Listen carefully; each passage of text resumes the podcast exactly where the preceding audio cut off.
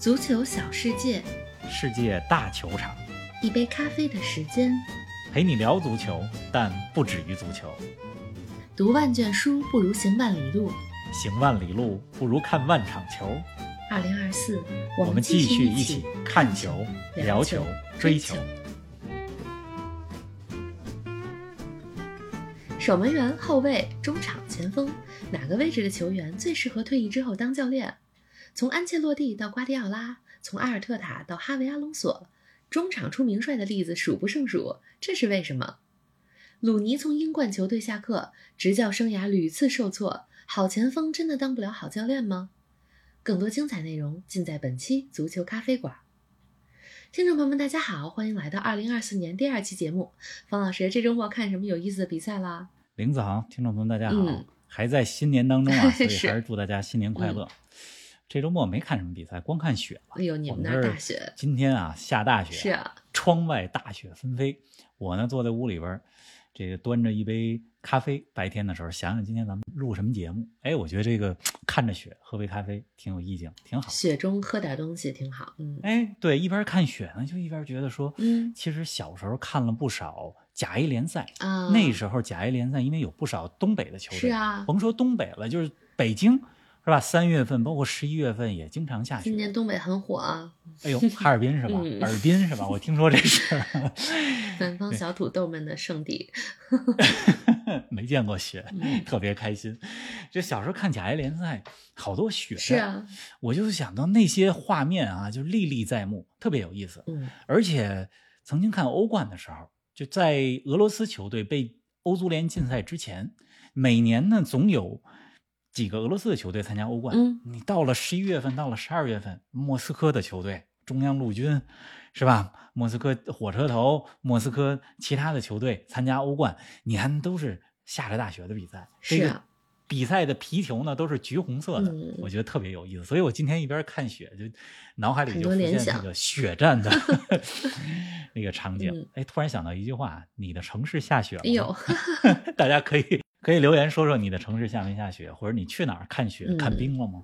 我呢最近就特别喜欢看大家伙儿的这个留言，确实很有意思。哎，给咱们留言的这些朋友呢，呃，有说球的，也有说其他的。我现在尤其喜欢看就是聊生活的，是啊，我觉得特别有意思。我记得好几年前，咱们在喜马拉雅有一个听友，他说呢，说咱们讲这个俱乐部发展的这些轨迹啊、道理啊，嗯包括俱乐部的生存之道啊，让他想起他自己家种的这个葡萄树，这哦个生长怎么怎么生长，怎么施肥，对吧？拿这个葡萄树对比一个俱乐部的经营，是的我觉得这些生活当中的例子特别有意思。嗯，给我们读几个留言呗。对，上一期听友躺着看星星说、嗯说新一年啊，就是愿望就是学习顺利，天天开心，身体健康啊，还是那些最朴素的想法，那些最朴素的愿望，过着平平淡淡的生活，做最好的自己。嗯，很真实。我觉得这个新年愿望说的挺好，是啊，很真实。嗯另外，咱们还有听友 Kaden Kaden 宋，他说他说我仍旧记得去年差不多这个时候也在听年终节目的那一幕，他应该说的就是咱们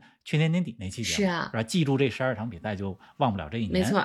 他说仍然记得前一年听这节目时候是什么样一种感受，感谢冯老师和玲子对我这一年的陪伴又。一年了，说我觉得他这话呢，就是说一半儿，我其实就特想知道听咱们节目的时候是怎么一个场景，说说生活当中的这个场景。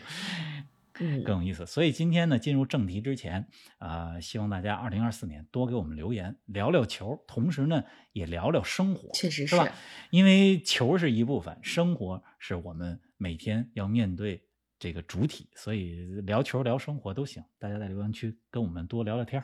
对啊，说到冰雪，一是哈尔滨特别火啊，人家准备了一整年啊，吸引了很多游客。咱们北京各大公园，你知道吗？也不逊色，陶然亭、冰雪大世界，还有龙潭湖，好像还有紫竹院，全都有特别长的、长长的冰滑梯，还有各种各样的收费的冰雪项目。据说陶然亭的现在玩一趟下来，全都玩完两三千都不止。哇，陶然亭能两啊三千了！我记得小时候，小时候就是我爸我妈带着我去大滑梯嘛，嗯坐冰车是吧？嗯、对，一个一个大，有一个雪山滑梯，是还有冬天的时候那哎呦湖一冻就是拿两两杆棍儿似的，那个滑那个冰车，好像五块钱还是几块钱，特便宜。那都非常的原始自然，现在造的非常的华丽，叫冰雪嘉年华，哇，好家 伙值！得体验一下啊。嗯，行，我回去我那你个回来时候那小板凳还坐得下吗？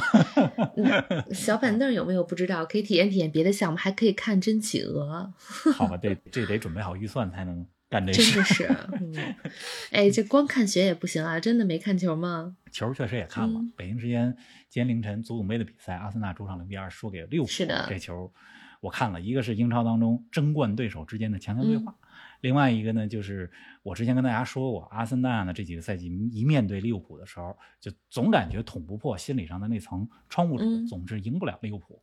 那么今天凌晨这场球呢，其实上半场阿森纳机会更多，也踢得不错，但是到了下半场，一到七十分钟还零比零，这时候阿森纳有点着急，而利物浦呢，最后二十分钟踢得真好。利物浦进的这两个球都是他们的杀手锏，是啊，一个是阿诺德定位球造成了呃阿森纳这边的乌龙球，还有一个就是快速反击，嗯是吧？若塔快速呃将球往前推进，最后是路易斯迪亚斯把那球打进的。所以今天凌晨这场足总杯虽然只是第三轮，虽然在这个赛事当中还是比较早的这些嗯轮次，但是这两支球队给我们奉献了一场非常精彩的比赛。而且足总杯这个赛事啊，我前几天就在咱们 V 家群里边说过，我说呢，这个赛事啊，就是人家元旦，英国元旦之后就第一个周末没有英超联赛，就是传统上的足总杯第三轮。这个历史呢，已经就足总杯这个赛事是世界上最有历史的赛事。虽然在各个国家联赛是第一，杯赛是第二，嗯，但是在英格兰这些地方是吧？它足总杯是有历史地位的。你看足总杯有一百五十三年的历史，今年是第一百四十三届比赛。呃，足总杯，想想足总杯的记忆啊，就这些年来，足总杯的冠军基本上是被强队包揽。就是前几年的时候，这个莱斯特城拿过一次冠军，啊、2二零一二年还是一三年，一三年吧，啊、维冈竞技拿过冠军，但这是少有的非豪门球队嗯拿冠军的例子。那足总杯它还有一个比较有意思的地方，就是它有重赛的这个制度啊，是的就打平了就就得重赛。当然，这些年来，随着三四月份、四五月份比赛越来越多，所以足总杯到了呃比较后边的轮次就没有重赛了。但是嗯第三轮还是有重赛的。我觉得这些制度特别有意思。确实是啊，得到了传承，一直保留到现在。没错，哎，今天咱们的节目主题啊，不说足总杯，也不说某场具体的比赛，而是要来说说哪个位置的球员最适合当教练。怎么想到说这个的？因为一月二号就是新年的第二天，啊，鲁尼下课了，知名前锋是啊鲁尼是吧？当教练，这是他教练的第三份工作吧？嗯，从伯明翰城这支英冠的球队下课了，而且他执教这支球队呢，只有十三周的时间。这十三周的时间里边打了十五场英冠的比赛吧，只赢了两场球。就是他接手球队的时候，伯明翰城是在英冠当中是第六名，啊，然后他离开球队看到了。是第二，掉到第二十，是啊，这 掉到第二十、嗯。是吧？所以呢，鲁尼啊下课了。我就是三年前的这个时候，你记得吗？那时候足球小那会儿刚馆刚，退役。二零二一年吧，嗯。刚退役，嗯。作为球员刚退役，那三年的时间，从二零二一到二零二四，鲁尼三份工作，先是英冠的德比郡，然后是美国的华盛顿特区联，嗯，然后是英冠的伯明翰城。就这三份工作吧，虽然在德比郡的时候是吧，最开始也有过一些不错的成绩，但是总体来讲，这三份工作啊，说实话是不太理想。确实哈整体来讲不太理想。就执教生涯的初期屡遭困难，嗯是吧？屡次遇到阻碍我。觉得人家这也算是非常有效率的试错了啊，说不定试了几次之后就找到自己合适的路了。啊，也有可能。对，所以就是我今天就在想说，咱们聊这么一期节目吧，因为鲁尼下课，很多人也在议论说，是不是好前锋不适合当好教练啊？嗯，是吧？所以今天咱们就把这么一个题目给大家抛出来。实际上，咱们要聊聊的是，究竟哪个位置的球员退役之后适合当教练啊？不过说这句话的时候，好前锋适不适合当教练的时候，咱得还得注意一点，就是鲁尼在职业生涯的人家也尾声阶段，其实也踢过中场。是啊，哎，说到哪个位置的球员最适合当教练啊？大家第一反应都是中场，主要这些年来的成功案例比较多啊，瓜迪奥拉、阿尔特塔还有阿隆索。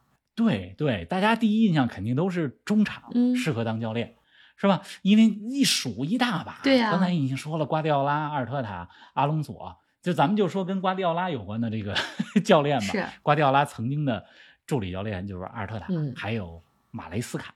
就现在英冠的领头羊是莱斯特城前几周的时候，莱斯特城是英冠领头羊，现在应该也还是吧。就是马雷斯卡就是也是瓜迪奥拉的助教啊，就光瓜迪奥拉就培养出多少曾经的中场球员是吧？现在是不错的教练。这瓜迪奥拉自己原来都说说。我的助理教练，我究竟是把他们怎么了，是吧？他们跟我待了几年之后，就非要离开我，是啊，那离我而去，去当主教练，那是因为您当老师当的太出色了，他们也是理想当老师嘛。那西甲瓜迪奥拉的弟子哈维，这上赛季带着巴萨拿到了西甲联赛的冠军。然后皇马的主教练安切洛蒂，这也是职业生涯这个这个当球员的时候踢中场的。德甲刚才你说了，哈维阿隆索现在是勒沃库森主教练，带着勒沃库森在德甲当中是领头羊。法甲是吧？大巴黎的主教练路易斯恩里克，嗯，路易斯恩里克当年二零一五年带着巴萨三冠王，是啊，执教过西班牙队，然后同时现在是大巴黎的主教练。路易斯恩里克也是中场啊，嗯，意甲，意甲上赛季那不勒斯夺冠，那不勒斯的主教练斯帕莱蒂，对啊，斯帕莱蒂职业生涯期间也踢过中场。然后前几周的时候，玲子你记得吗？咱们一直在说意甲当中这赛季有一个黑马球队叫博洛尼亚，是的，博洛尼亚的主教练是迪亚哥莫塔，这也是中场，是吧？对，咱们刚才举了这么多例子啊，其实都在证明的是一个什么命题呢？就是中场真的适合当教练。但是大家先别着急下结论，因为这是一个引子，咱们这期结尾的时候再跟大家说说。中场看看是不是什么？哎，是不是真的适合当教练？以及说是不是后卫球员、前锋球员出来的好教练就那么少？跟中场是不是真的差很多？咱们这期结尾的时候，看看能不能有一个结论。对呀，哎，你说刚才咱们说的这些都是俱乐部啊，国家队也有，国家队呢，是吧？法国队的德尚，职业生涯期间是踢后腰、踢中场的，嗯，是吧？阿根廷的斯卡罗尼，他不算传统中场，但当年当球员的时候，在拉科鲁尼亚也踢过。右边中场，虽然他是一个中后场的多面手，右边后卫也能打，但那也踢过中场所以这个中场的例子还是很多的。这说到国家队层面，确实是啊，这古今中外中场球员当国家队教练的例子也真的不少。等会儿，你这个古今中外是什么意思？没什么是不是话里有话？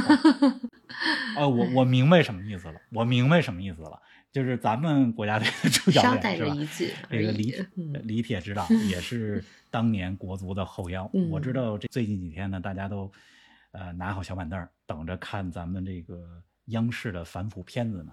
为什么 很多球迷想看这个片子呢？一个很重要的原因就是李铁好像这几天要出镜了。是啊，确实你这么一说，那李铁也是中场成为的教练，是吧？至于。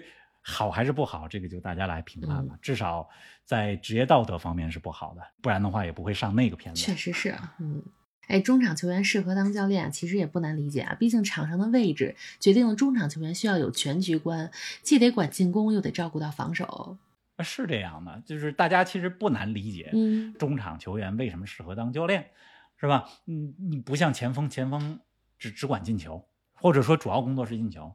门将和后卫主要工作是防守，那你中场你什么都得管，你是一个承上启下的位置，是的，是吧？你在后腰的这个位置上，瓜迪奥拉也好，或者刚才咱们讲到的其他中场也好，他是要纵观全局的，我的前后左右都要管，没错，是吧？在场上的位置是一个轴。所以球员时期的时候，其实就养成了阅读比赛的能力。嗯，那么总结下来就是说，中场为什么适合当教练呢？我觉得无外乎就是这么几个因素。第一个就是刚才咱们已经说到了，从技战术的角度来讲，攻防两端的战术都得涉及，你得懂进攻，也得懂防守。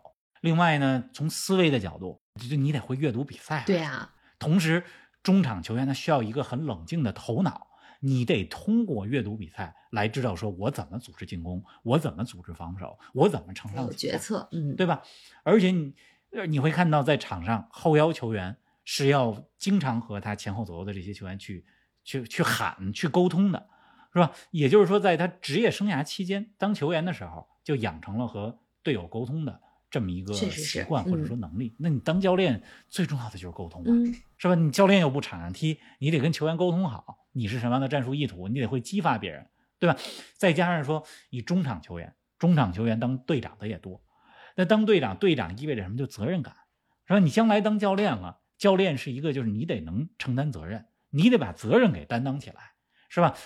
所以从这个角度来讲，你说从技术角度、思维角度、沟通角度。责任感的角度，他中场球员他在球员时候的这些能力的技能就是比较全面。对这些技能是和他当教练的时候是比较匹配的，就这几个素质。嗯，哎，你说的这几点素质啊都挺关键的，但我感觉最重要的还有一点就是得爱琢磨比赛啊，得爱钻研。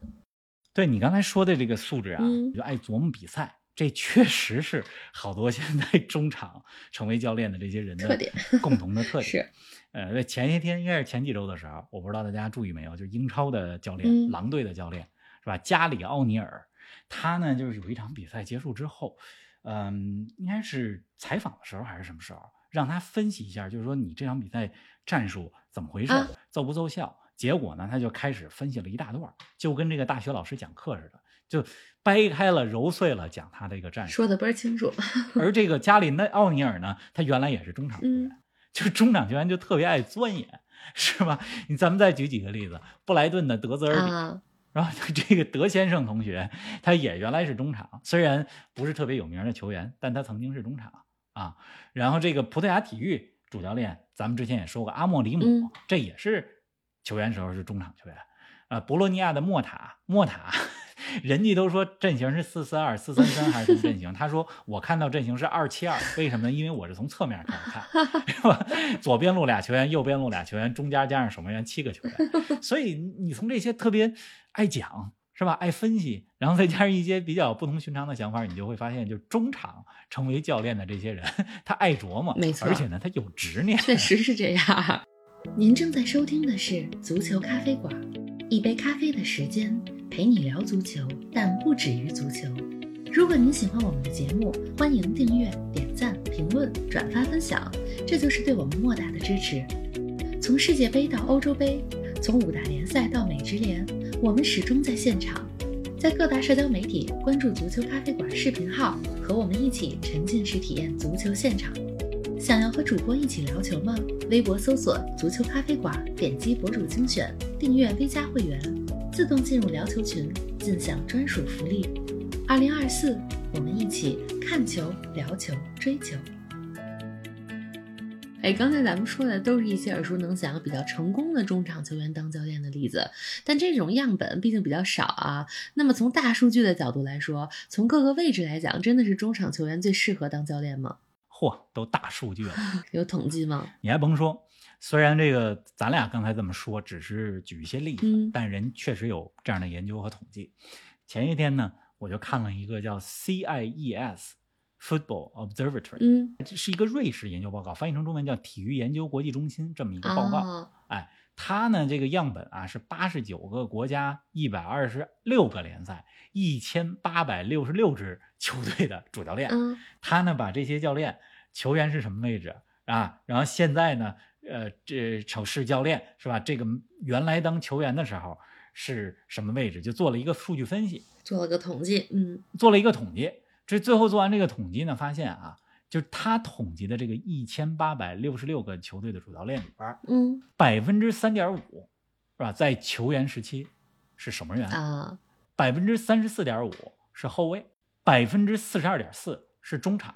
嚯，百分之十九点六是前锋。嗯，就你这么一听，你肯定会觉得他们的中场百分之四十二点四，猛的一听，哎，中场多哈，中场多呀，嗯对吧？这是咱们猛的一听得出来的结论。哎，好像和咱们常识当中的这个呃认知是一样的嗯啊，中场出名帅，这么对上了。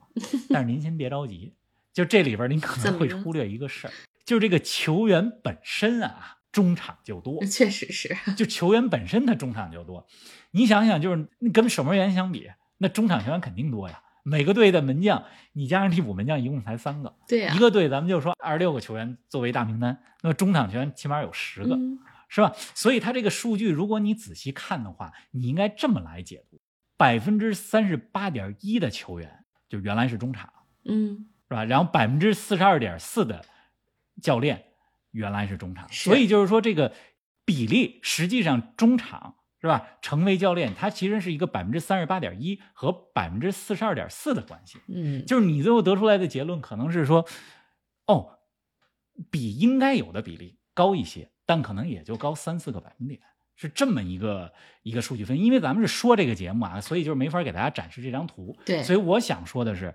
也有不少的就后卫成为教练的，也比他实际应有的这个比例要高。是啊，那前锋的比例是要少一些，确实是。所以看了这个数据分析以后，我觉得基本上是和咱们之前的这个自然的观念是吻合。跟大家想的差不多。对，但是但是比例相差，就是各个位置没有那么多。没错，这是这个看了这个数据报告，基数大呀，主要是一个一个结论。嗯，对他中场基数大，确实是。嗯所以这个研究报告啊，告诉我们中场球员当教练确实最常见，但相比于其他位置呢，其实领先优势也没有那么的明显。没那么明显，就是有一些说法，还有一些数据，它其实也是有误导，会骗人的。对，数据会骗人。嗯我给大家讲一些这个足球比赛当中有误导性的这个一些说法比如你看到这些有一些标题，他会怎么说呢？他说十人红队战胜了十一人蓝队。就是说，这个队他在少打一人的情况下战胜了另外一支球队，但是你你如果仔细看的话，你会发现他是最后一分钟被罚下来的，实际上对比赛没什么影响。是啊，还有呢，他会说这个队打中门框范围内的射门是吧，高达百分之百。结果你一发现呢，他只有一个射门，然后这个射门是在门框范围之内，是是吧？然后对方呢有二十脚射门，二十脚射门里边有十五脚是在门框里边的。还有一些说法呢，嗯是说这 B 队到目前为止没有在客场取得过胜利，啊。但是你会发现他在客场只 只打过两场比赛，而且这两场比赛都打的是强队，嗯是吧？打的是利物浦，打的是曼城，而且都打平了。所以就是说多，少有点断章取义啊。对，千万别被足球比赛当中或者这足球新闻当中的一些标题，这个到哪都有标题党啊。对，不要被这些所迷惑。当然了，咱们今天讲的这个主题啊，确实中场球员当教练的多，但说白了没有那么多，嗯，没有比其他位置多那么多。是啊。哎，咱们说回到今天的主题啊，那好前锋就真的当不了好教练吗？其实仔细数数啊，曾经是前锋，现在是成功教练的例子还是不少的。比如国米的小因扎吉得算一个吧。你还甭说，这是一个特别有意思的发现，嗯就是意大利的教练前锋，好前锋当好教练的哎，就有多是的，嗯，小因扎吉，嗯小因扎吉带着国米上台进行欧冠决赛，这赛季很有可能拿到意甲的冠军，嗯是吧？小因扎吉的执教能力这些年来得到了印证。虽然小因扎吉在球员时期在拉齐奥，就是他也不不能说是世界级前锋，跟他的哥哥菲利普波因因扎吉比起来，那小因扎吉还是差一个档次。嗯但是呢，这也算不错的前锋吧，对吧？在意甲当中不错的前锋，是的，那现在也是不错的教练。曼奇尼带着意大利国家队拿到欧洲杯的冠军，嗯而且曾经在曼城的时候也拿到过英超的冠军。曼城第一个英超冠军就是曼奇尼拿的，是吧？这也是曼奇尼在职业生涯踢球的时候也是前锋，锋，嗯，说这是不错的前锋，还有呢错的教练，所以千万别被鲁尼的这个例子给迷惑。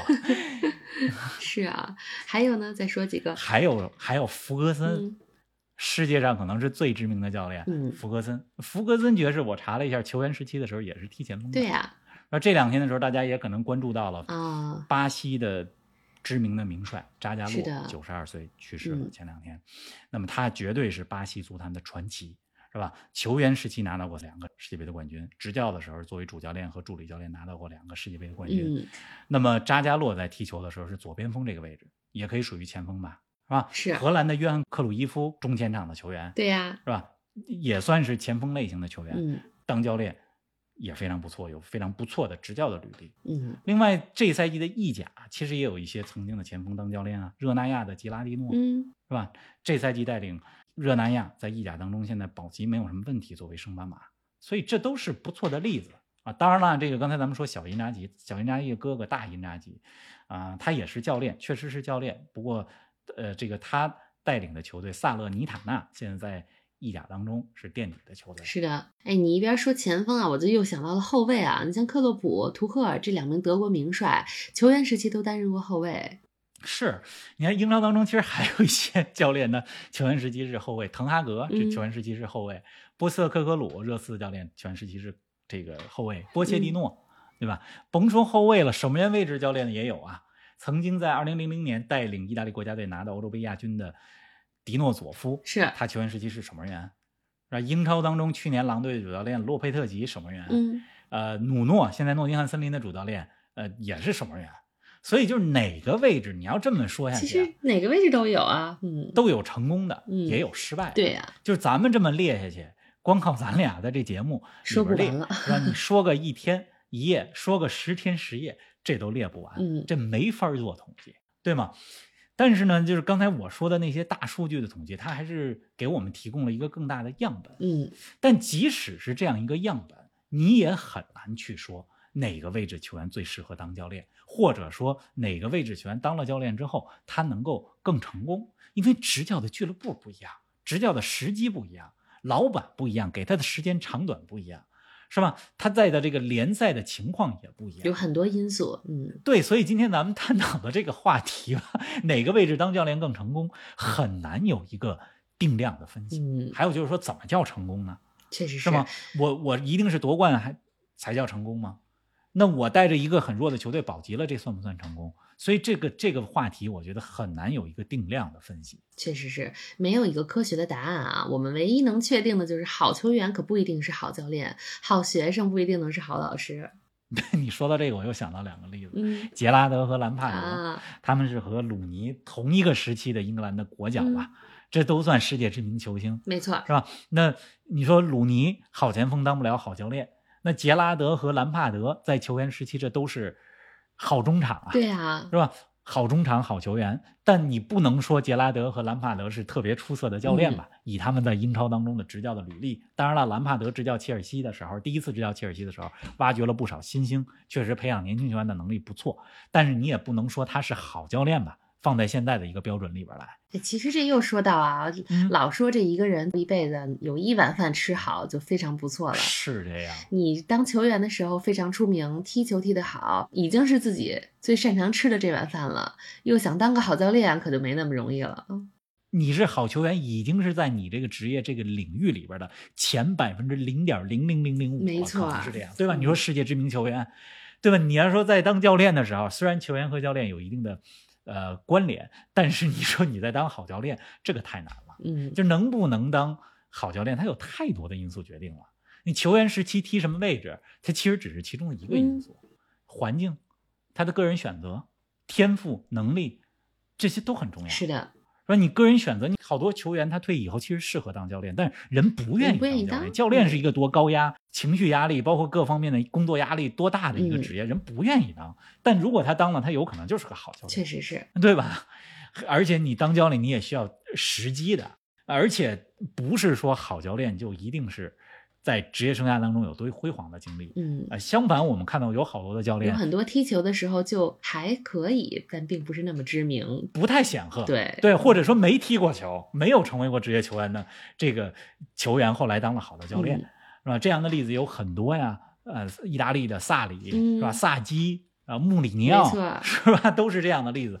嗯，所以这没有一个太直接的因果关系，你只能说球员当教练，他是一个非常顺理成章的一个职业的延续很，合理的选择。嗯对吧？但你不能说好球员就是好教练，嗯嗯，哎，这个话题啊，聊半天啊，其实什么结论也没得出来。是这样，咱们聊的挺热乎，嗯但是呢，没得出什么结论，嗯但是我觉得挺好的。今年呢，咱们足咖呢，我觉得就得聊一些没有结论的话题，其实有的时候更有意思。聊点不一样的。嗯、另外呢，咱们这期节目，我觉得也，我觉得也有结论啊。这结论是什么呢？啊，就是别被忽悠别被刻板印象所迷惑，是的，是吧？得看这个大数据，嗯，但是也别被数据和这些调研结果所迷惑。有些问题是 Chat GPT 它回答不了，没错，是吧？有很多问题是你做再多的，有再多的样本，再多的研究和分析，也没有办法得到一个科学的答案。嗯比如关于怎么叫适合当教练，怎么叫成功，这个因素太多了，没错我觉得很难有一个特别公允的一个说法。嗯所以这期节目呢，我觉得聊的还是这很有意思。就如果说非要有结论的话，我们可能会做出这样的结论：是说，确实中场球员当教练的人数和比例更多，嗯，且中场球员当好教练的，尤其在 当今的世界足坛，瓜迪奥拉也好，阿尔特塔也好，阿隆索也好，成功的例子很多，嗯，是吧？典型积极方面的正面的典型很多，但是如果你仔细去看数据的话，你会发现后卫当教练的这个比例也很多，嗯，是吧？可能只有守门员和前锋确实是比较少。哎对，不过咱们这节目呀，如果真的要是有球员在听的话，可别误导人家以后的职业选择啊。就别人作为好球员当教练成功了，不意味着你也能成功。没错，就是这样。嗯其实哪个职业都一样。嗯，说回来啊，就是咱们为什么今天说这个主题来的，嗯 其实是从鲁尼这个例子来的，对吧？反正祝福卢小胖执教生涯一切顺利嘛。嗯不过好多人也在说，我也这样同意啊，就是说鲁尼需要缓一缓，休息休息。你看他从伯明翰下课以后，他自己也说了，说我需要这个 take a break。对呀我这个这个确实很累喘。口气儿。你想，鲁尼十六岁，十六岁成名是吧？现在是三十八岁，嗯三年之前退役之后，马上不停歇就当了教练，嗯，就是二十二年在足球圈子里边一直在一线。我觉得好好歇歇，说不定这个呃充电之后啊，或者从其他地方能更好的出发。嗯是，吧？再回来当教练会更好的。是。的，嗯对，其实这个教练和说到底啊，教练和其他职业一样，就需要能力和专业经验，嗯但也需要时机，也需要天赋。刚才咱们说中场球员是吧，多半会执教的好，这个比例是最高的。嗯，那如果这么说的话，我也希望杨科维奇、哦带着咱们国足在亚洲杯上能取得好成绩，因为我查了一下，杨科维奇嗯原来踢球的时候虽然不是知名的球员，嗯但是杨科维奇也是 中场球员，看能不能带着国足在亚洲杯上取得好成绩。非常期待啊！哎，说完这期节目啊，其实距离国足的亚洲杯首战也就剩五天的时间了。北京时间这周六晚上十点半，国足对阵塔吉克斯坦，期待取得开门红啊！哎，冯老师又想起你说的上次说大学时候的塔吉克斯坦论文了，找着了吗？你还甭说这论文啊，上期录完节目，你说让我找，我还真找 了啊，找很容易，但是我看了一遍，不忍直视就别跟。大家说，就现在一看，这简直就是一个学术垃圾啊，甚至 连学术这两个字都不敢带上哎，行，不不说塔吉克斯坦了，嗯、不说这个国家了，也不说当时写的是什么论文了，我只希望哈，就是嗯你刚才说咱们国足希望面对小组最弱的塔吉克斯坦，这周六能来一个开门红啊，我只希望别让。塔吉克斯坦开门红就行了 是啊，塔吉克斯坦，这是他们球队历史上第一次参加重大的杯赛，而第一次参加亚洲杯，啊，我觉得呢，就别让塔吉克斯坦开门红就好，嗯，是吧？是啊当然了，我觉得从实力上，从各方面来讲，咱们开门红的可能性还是很大的。再说了，杨科维奇也是原来的中场嘛，啊按照这个比率来讲，中场那得是好教练啊应该不太差。好啦，那咱们下期不见不散，别忘了看国足的比赛。好，给国足加油！那大家也呃好好关注一下亚洲杯，毕竟四年一次。下期节目咱们不见不散。